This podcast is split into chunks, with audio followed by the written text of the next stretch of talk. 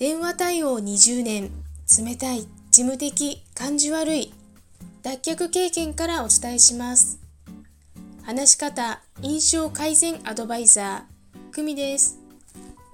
このチャンネルでは、話し方や印象改善のコツ、また日々の学びをアウトプットしています。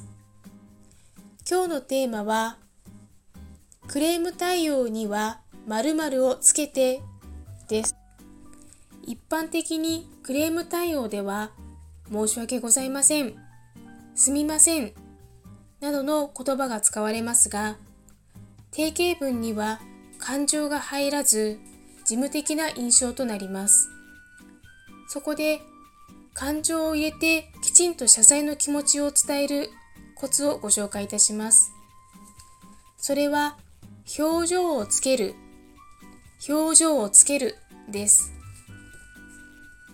イメージとしては眉間を寄せて少し困った表情をします。大変申し訳ございません。大変失礼いたしました。ご希望に添えず誠に申し訳ございません。などです。どのような印象でしょうかぜひ明日から実践してもらえたら嬉しいです。それではまた。